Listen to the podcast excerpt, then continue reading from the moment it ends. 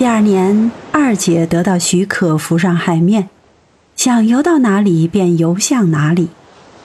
她冒出水面的时候，正是太阳西下的时候。她觉得这幅景色是最美丽的。她说：“整个天空看上去像金子一样，而那云彩美得简直无法描绘。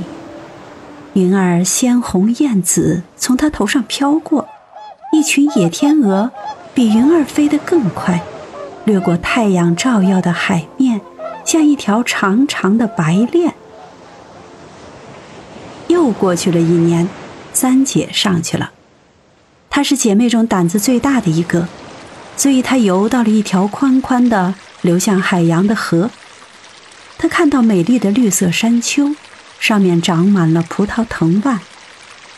绿树掩映着城堡和农庄。他听见各种各样的鸟儿在唱歌，心情别提多欢畅。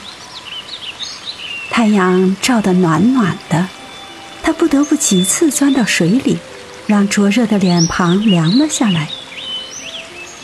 在一个小河湾里，他碰见一大群人和小孩子，他们什么衣服都没穿，在水中打闹。他很想过去和他们一起玩，可是孩子们被吓得纷纷逃散。后来来了一只小黑兽，那是一只狗，可是他从来没见过狗。狗朝着他露出凶相，他害怕了，逃到河口外开阔的大海里。